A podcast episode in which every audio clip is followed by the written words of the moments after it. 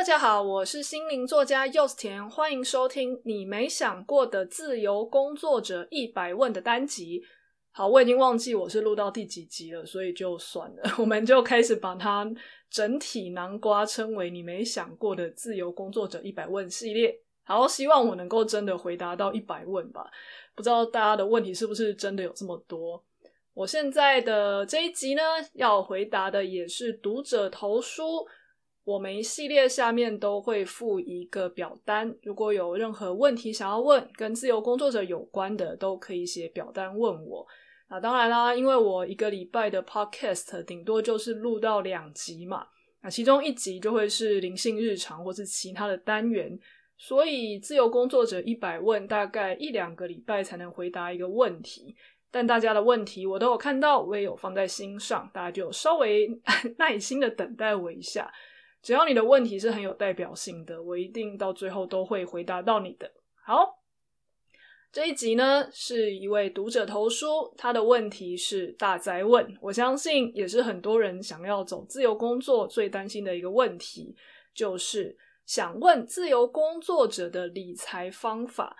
因为收入不稳定啊，生活成本又很高，然后觉得很难存钱，不知道要怎么样理财才对。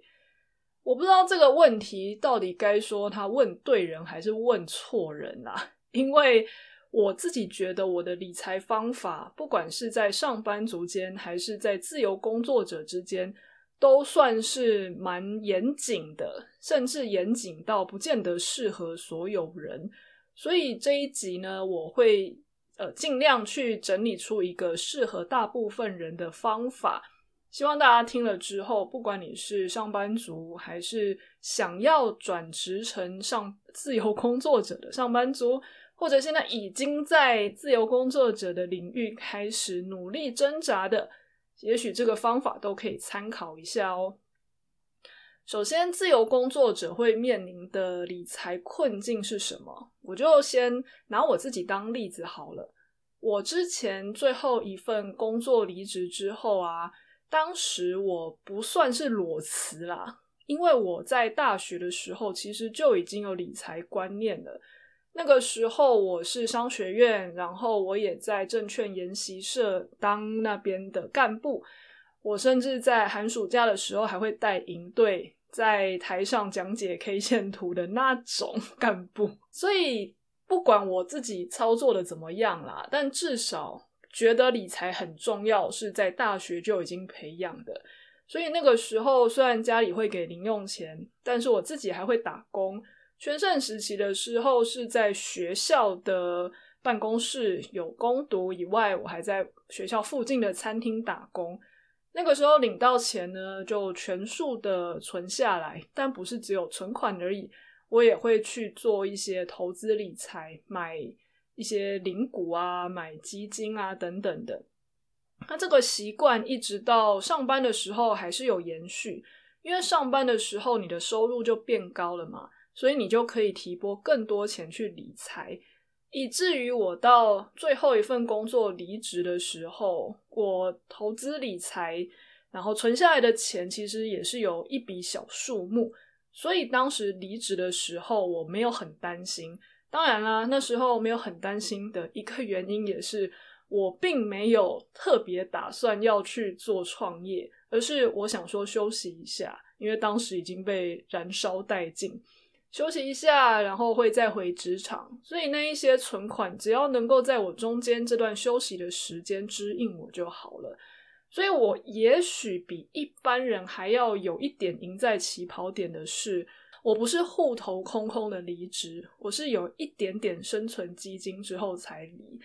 但是那一笔钱其实也没有真的很多啦。要说能够撑个好几年都躺着不用担心也是不可能。所以呢，我很多人在自由工作初期的那种恐慌，我也是有经历过的。我还记得。以前我是一个记账记得很严谨，呃，薪水进来要拨多少去存，拨多少去投资，拨多少是生活费。以前我都分得非常非常细，甚至已经到有点自找麻烦的程度。比方说，我可能存款的钱真的是 A 银行，投资的钱是 B 银行，生活费是 C 银行。那个年代没有什么太多的转账，就是免费转账的功能，你是真的要去 ATM 把那个钱提出来，然后再存到什么 A 银行，然后这一这个银行就是专门负责什么，这真的很麻烦。所以我当时的金钱焦虑跟把金钱控制的很紧的程度是到这样子的状态，这不是一个优点，在这边先提醒一下。我只是说我当时把这个东西真的抓很紧，有好有坏。好的就是在离职的时候有一笔收入可以支应我，但是坏的就在当我离职之后没有钱可以让我抓的，我就会陷入一种很强大的恐惧，甚至到逃避的程度。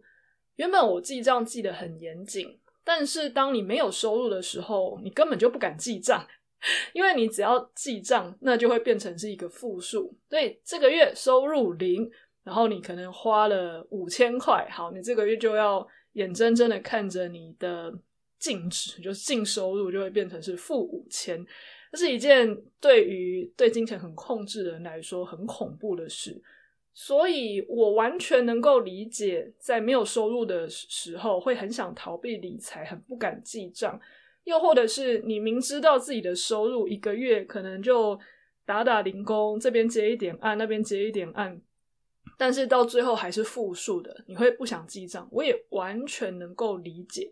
所以在这个阶段的自由工作者朋友呢，我其实不会勉强你一定要做什么样的努力。这个时候的自由工作者，其实多多去经营所谓的开源可能会更好。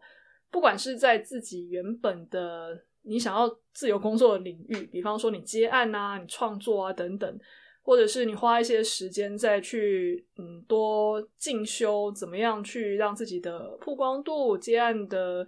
程度再更高一点等等的，我会觉得把时间跟精力放在这个地方，可能会比理财还要好一点。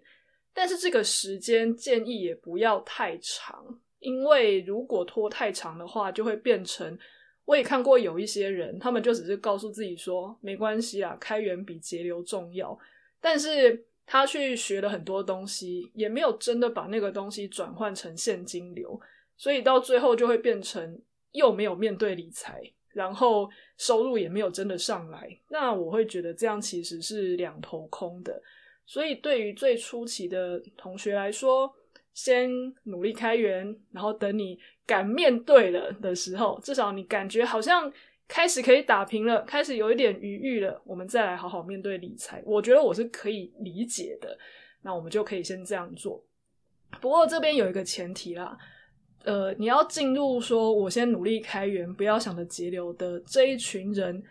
至少你要先有存款吧，不然你如果是负数的话，我实在不知道你要怎么样活下去。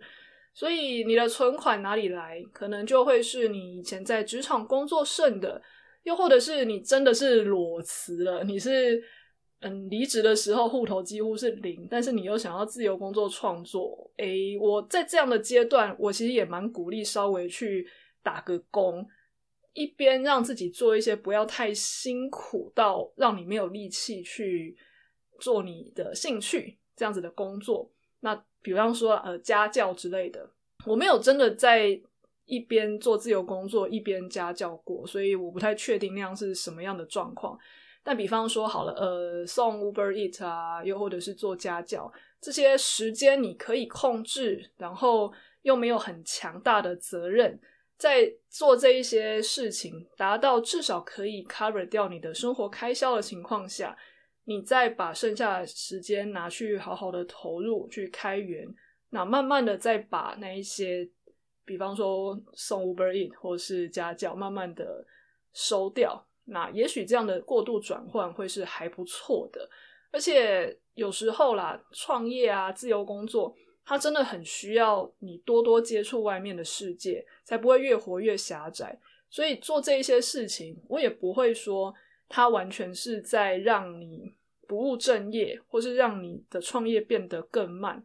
相对的，我会觉得那反而是让我们去更看清楚这个世界长什么样子，所以我会觉得那个让世界接轨的方法，反而有助于你的自由工作，完全不需要排斥。好，那前面我们讲的是比较初期的，还没有办法靠自由工作的收入完全指引开销的阶段，可以这么做。那如果到比较中间开始，就是你已经开始打平，甚至还有一些余裕的，该怎么办呢？如果有人听到这边，就会想说，已经可以打平又有余裕了，那到底是在担心什么？对，我初期也会这样想，我印象非常深刻。我还在初期的青黄不接，有时候甚至单月收入可能是零，可能是只有一千之类的这种时候。我还记得那个时候，好像去某一间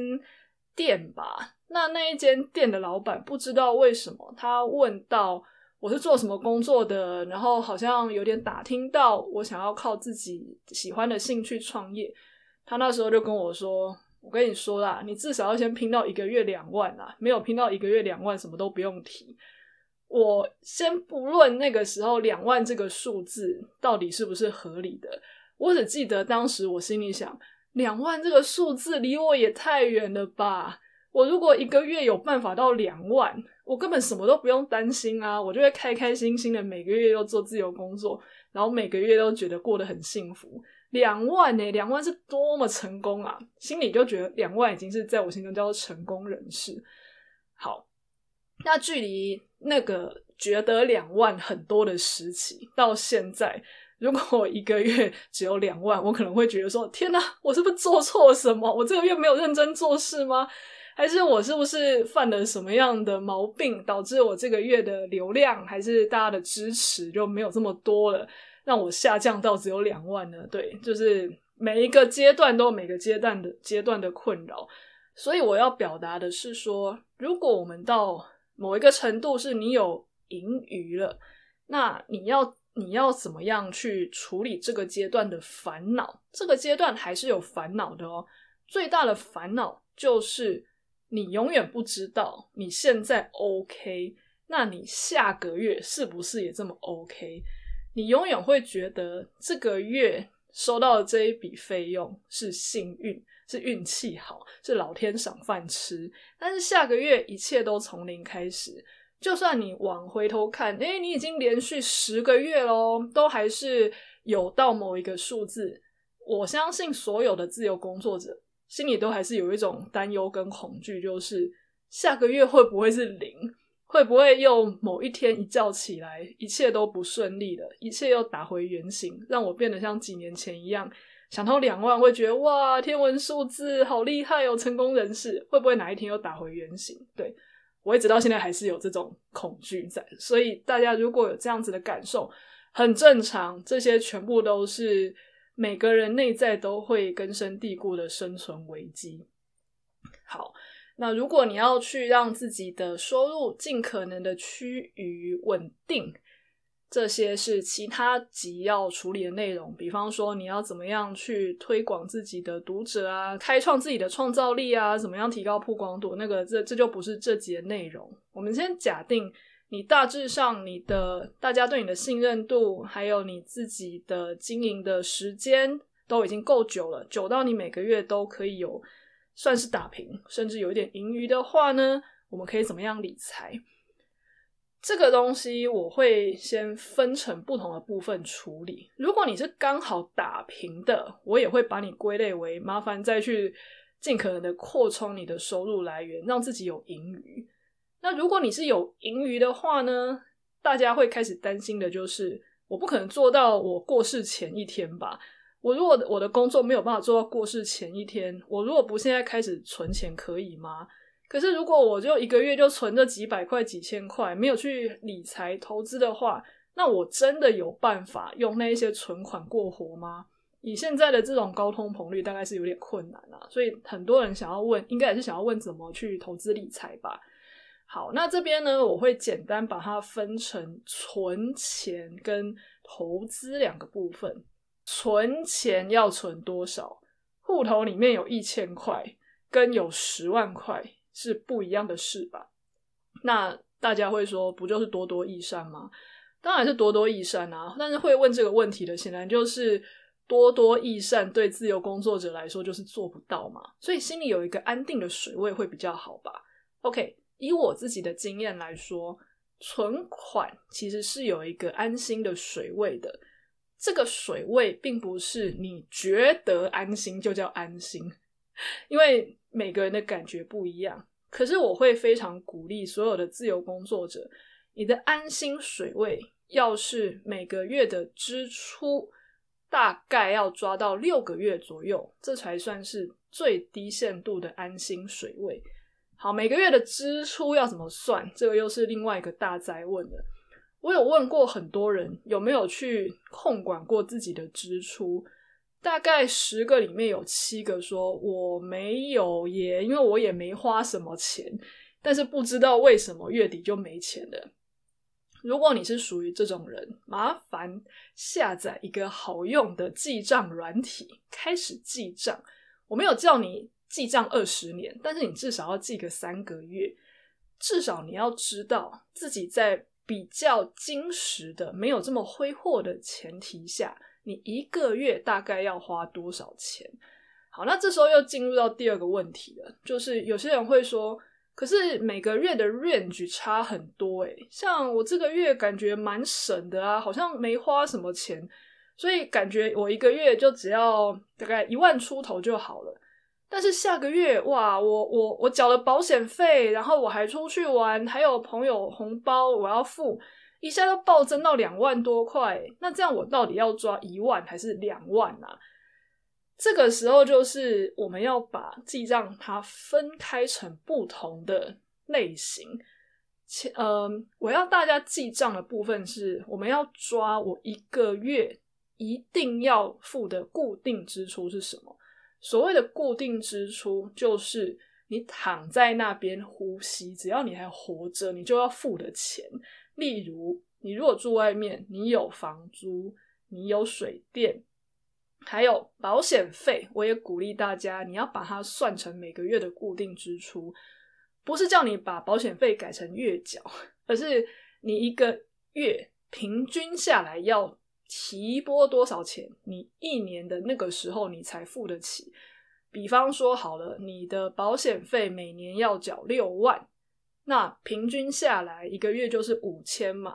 你不能在十二月要缴费的时候才忽然说我这个月的支出是六万，而是你心里要先把它除以十二，每个月五千。所以每个月有五千的保险费，虽然没有从你的账户拉出去付掉，但是你最好还是在你的账面上，又或者是像我自己啦，我是每个月真的都会把那一笔要提拨的钱提拨到某个账户，所以我不会被每年要缴保险费的时候的那一笔金额吓到，因为我每个月真的就有提拨一个金额到那个账户去让它扣款。所以你每个月固定支出是多少？一定要算一下。那最好你在算的时候啊，你那个月要稍微过得精实一点，不是说什么呃三餐都外食，然后都点最贵最贵的三三四百的套餐。那这样其实不是很准啊，因为我要算的是你精实的可行性的生活要怎么过。那如果是我的话呢，我会算是。呃，好，如果我三餐都自己在家买食材买煮，然后我不会去买那一些特别贵、特别奢侈的东西，但是我也不会三餐都吃吐司，我可能就哦，我算一下，我这次去菜市场买的青菜，买的一些食材，然后我平常可能饮料我就不会买外面的，我在家里用柠檬榨汁，或是我家有气泡水机，自己做饮料等等。你这样算一算，你每一次买菜多少钱？这样记一记，然后尽可能的把那一些娱乐跟奢侈先暂时停一下。你去算一下，这样一个月下来，你大概会花多少钱？如果在你实验的这段期间，忽然有那种比较大的开销，比方说，嗯，同学他们可能要从国外回来，然后你们要庆祝，去去吃喝玩乐。然后你那一餐你花了一千块，你这一千块你要另外记账，另外记一个分类。嗯，如果你觉得不知道怎么用，你其实就另外在电脑开一个 Excel 也可以啦。就是你手机里面记的是那一些避免不了的正常的开销，那一些比较奢侈的，暂时这几个月挡不掉的，你就先记在另外一个 Excel 或是你的笔记本都可以，反正那个没几笔。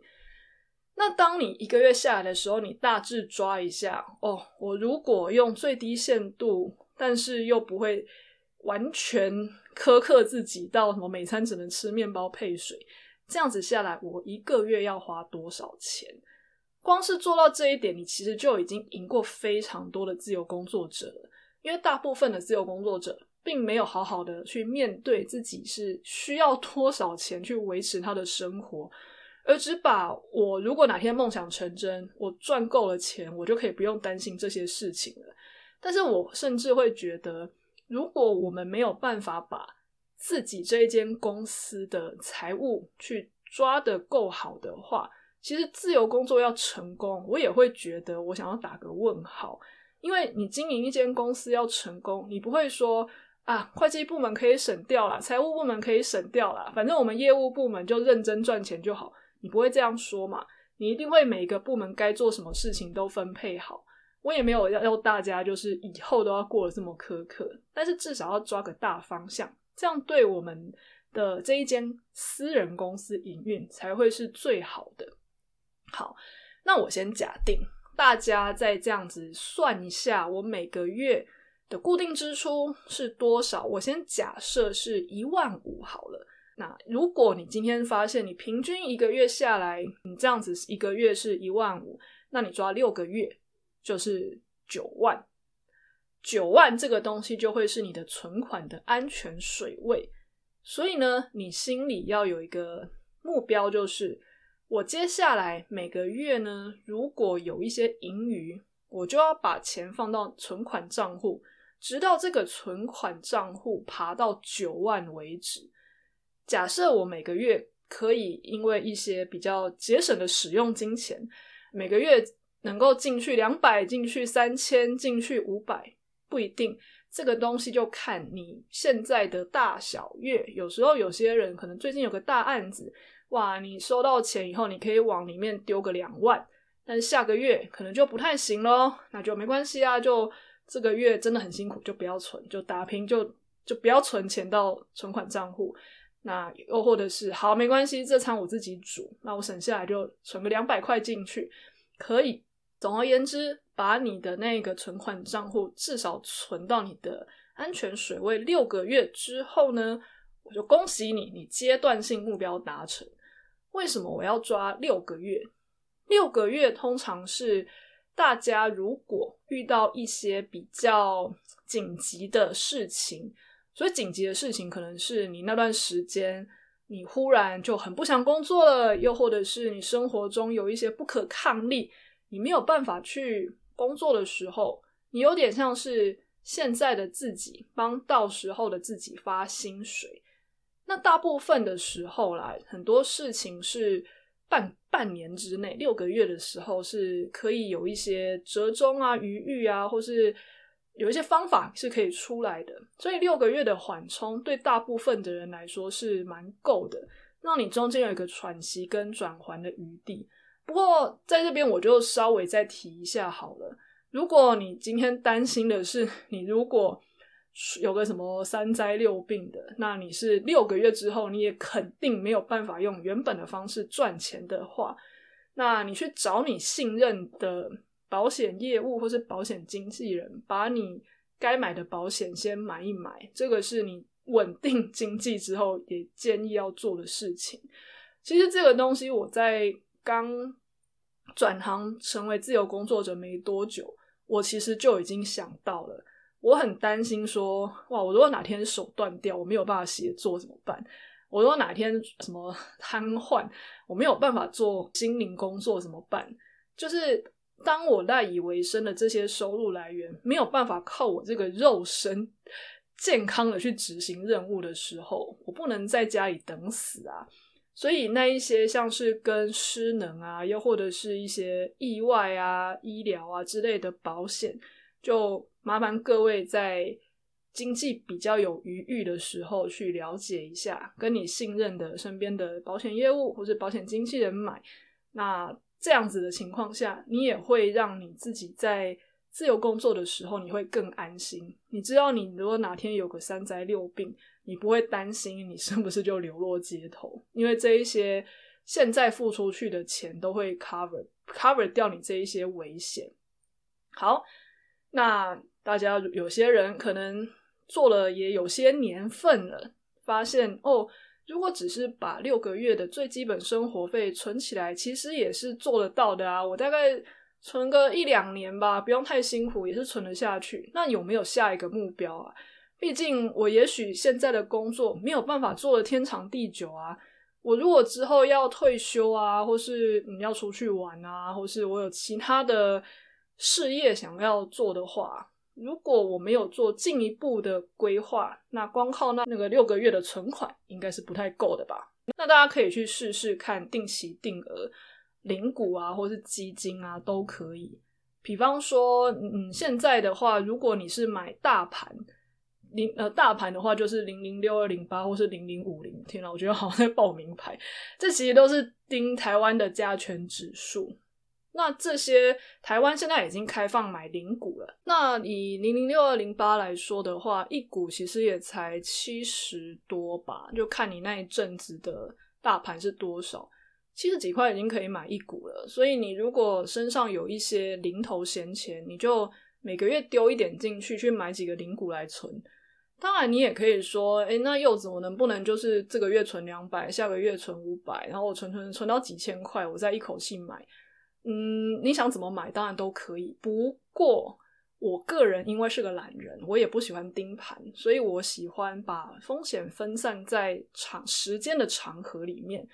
所以，如果你说你存一存，存到几千块甚至一万块，你要买，请问你要买在哪个时间点？